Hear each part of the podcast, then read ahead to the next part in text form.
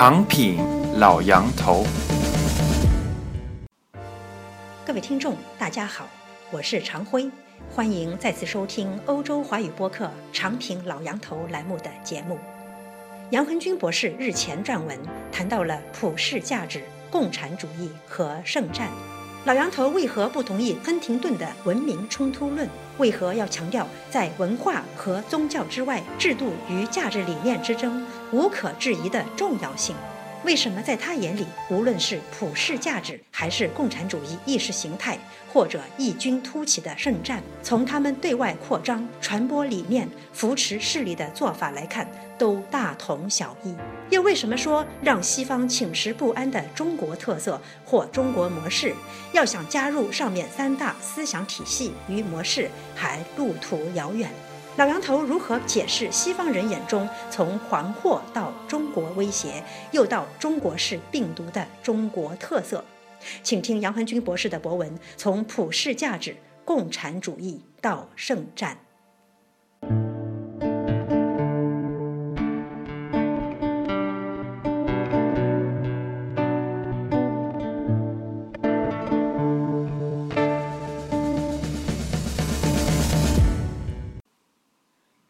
从普世价值、共产主义到圣战，世界众多国家在过去大半个世纪里都卷入到某种全面性的冲突中。亨廷顿归结为文明冲突，突出的是文化和宗教；更多的人认为是制度与价值理念之争。我个人认为两者兼而有之，制度与文化、宗教与价值理念本来就密不可分。我不赞同过分强调一方，文化决定论固然有问题，制度决定一切也不可绝对。儒家文化圈的日本、韩国与中国台湾的民主就玩得有声有色，可印度的民主制度再怎么完善，其政治环境与社会状态也无法达到美国、澳洲的水平。今天不讨论这个，我说两句同巴黎恐怖袭击相关的事。二次世界大战后，以自称代表了普世价值的资本主义美国为一方，同誓言解放全人类的社会主义苏联为一方的两大阵营，展开了近半个世纪的你争我夺。竞争的结果大家都知道了，苏联东欧政权几乎是一叶一主，让我们明显看到的是制度与价值理念之争，虽然黑白分明。但我们今天先不做价值和好坏评判，单单抽出这两个对抗最持久的阵营对外扩张、传播理念、扶持势力的做法来看，也许发现他们都大同小异。苏联固然为了社会主义不变色而出兵驻扎东欧，美国全球打仗的历史也并不比苏联少。他们为什么这么做？很简单，为了传播自己的理念。建立自己认可的制度和政权，用某种人类都接受或者他们认为人类都应该接受的价值理念一统天下。在苏联那儿叫共产主义解放全人类，在美国这边则是把自由、民主、法治弄成了普世价值。苏联东欧阵营解体后，中国异军突起，从一开始就打出了自己鲜明的旗帜。中国特色的社会主义，虽然有人说不管什么特色的社会主义还是社会主义吧，但很明显，如果都是一样的社会主义，再加上“中国特色”四个字干啥？吃饱饭没事儿干吗？再说我都加上中国特色了，你总不好意思穷追猛打，让我去陪苏联作伴吧？不妨先放下中国特色的社会主义在内政上的种种特色，单单检视一下加上中国特色的社会主义在处理国际事务上的做法，就可以看出是大大的不同了。首先，放弃了解放全人类、一统江山的意识形态诉求；其次，不再固执地认为社会主义是普世价值，要求其他国家也来实行，或者叫支持亚非拉的解放运动。第三，不但不再在国际上搞联盟与小圈子，而且以和平共处五项基本原则为准绳。不管黑猫白猫，只要不干涉我内政，又能同我做生意赚钱的，就是好鸟。还大力发展同以前的敌对阵营西方资本主义国家的关系，真受了人家欺负，也只敢在国内忍气吞声的喊两句，实在忍不住了，就在自己民众头上发泄一下，例如用铁锤砸砸开日本车的中国脑袋。但即便如此，由于世界被对抗折腾了太久，太多人眼里剩下的几乎都是非黑即白。再加上中国特色在诸多方面，尤其意识形态宣传和外交上还停留在初级社会主义阶段，结果弄得整个西方世界越来越对中国心存忌讳。美国最近弄出个 TPP，绕过 WTO，不准备和你玩了，就是明显的例证。而最近流传于西方媒体上的“中国式病毒”，就更是一种夸张的形象说法。意思是中国正在以其模式和行为方式渗透、影响，甚至改变世界。他们口中的中国模式和行为方式，当然是指盗版、不守规则、不公平竞争等等。这种对中国特色的忌讳和恐惧由来已久，从黄祸、中国威胁到中国式病毒，也是一种进步的表现。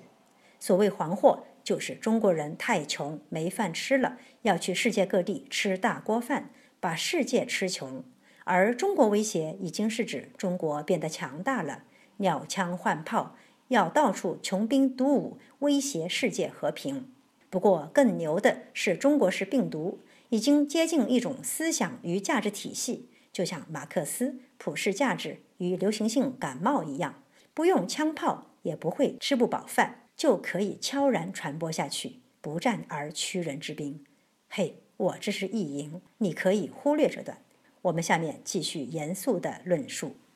从黄祸到中国威胁到中国式病毒，美国人一直提心吊胆，不知所措。从冷战结束后，老布什准备对中国打一场没有硝烟的战争及和平演变，到他儿子后来上来后，准备结束克林顿拥抱从巴格达到北京的独裁者这一状况，美国一直想对中国下手，但人算不如天算啊！可以这么说，每当中国特色遭到美国和西方质疑，中华民族不中国特色。到了最危险的关头，不甘寂寞的中东恐怖分子都能及时跳出来给中国解围。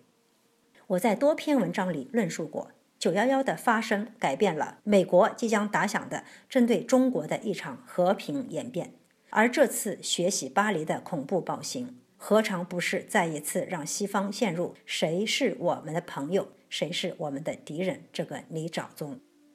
原教旨极端伊斯兰和恐怖分子的圣战不止一次，让冷战后的西方从战胜苏东共产主义的喜悦中陷入谷底。如果说共产主义国家至少在国际上是有思想也有底线的竞争者，你还可以靠在政治、经济和社会领域的努力和进步，甚至可以在谈判桌上击败他们。那么，伊斯兰极端恐怖分子能听懂的语言只有导弹和血腥的。骨头爆裂之声，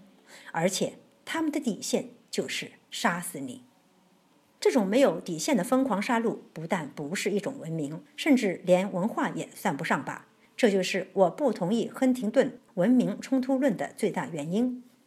再说，疯狂杀戮哪个国家和民族不曾有过？中国古代屠杀几十万放下武器的战俘也发生过，而所谓优秀的德意志民族。还出现了以屠杀为乐事的希特勒呢。如果说这些都是文化与文明，不如说是制度之分，是价值理念之争。圣战的目的是什么？就是要在全球建立他们理想中的伊斯兰国。在这样的国度里，女人的位置近似奴仆，异教徒是可以灭杀的。真理是与他们口中的真主一个意思，真是可怕。快速穿越历史，回到现实中，我们不难发现，无论是普世价值、共产主义意识形态，还是异军突起的圣战，几乎都是以非此即彼的理念，以比较暴力和强迫的形式向世界各地蔓延。值得一提的是，普世价值由于得到越来越多地区民众的认同，这些年血腥程度越来越低，更多国家是以自愿的方式接纳的。可本质上说，三者的手段还是一样的。曾经的共产主义要拿起武器解放全人类，普世价值派认定世界需要永久的和平，人权得到永久的尊重，则普世价值必须普世。恐怖分子们更加邪门，准备直接屠杀那些不相信他们的异教徒。但大家一定注意到了，同这三者有所不同的，就是中国特色的社会主义，或者叫中国模式。后者不管叫什么，都不再准备向外扩张，准备自娱自乐、偏安一方了。我曾多次写过，世界上几乎没有国家的领导人见到外国元首就连连表示：“我们要求同存异，尊重各自对制度与价值理念的选择，尊重差异，和平共处。”这样做到底是因为知道自己的斤两，生怕一露头就被别人灭掉，还是早就看清了世界格局，运用中国人几千年被折腾却就是死不了的伟大智慧，以独特的方式介入地球事务，寻求一种新的共处模式呢？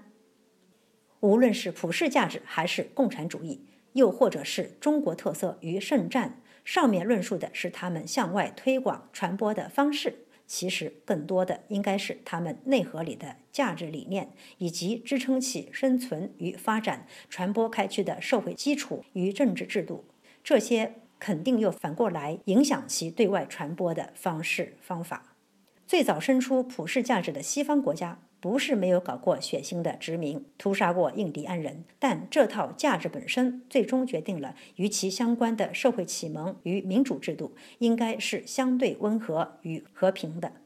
崇尚阶级斗争与暴力多一些的共产主义国家，大多在还没跨出国门解放全人类之前，就把自己国家折腾得奄奄一息。虽然伊斯兰人口已超过十七亿，但极少数。试图把他们所理解的教义扩展到全球的圣战与恐怖活动，注定了成为文明公敌的他们不那么容易得逞。至于说到让西方寝食不安的中国特色或者中国模式，我就不多说了，只是提醒一下，以为自己有点钱了就蠢蠢欲动的想加入上面三大思想体系与模式争雄地球，我劝你还是省省吧。留一点东西，你自己去做中国梦。杨恒军，二零一五年十一月十六日。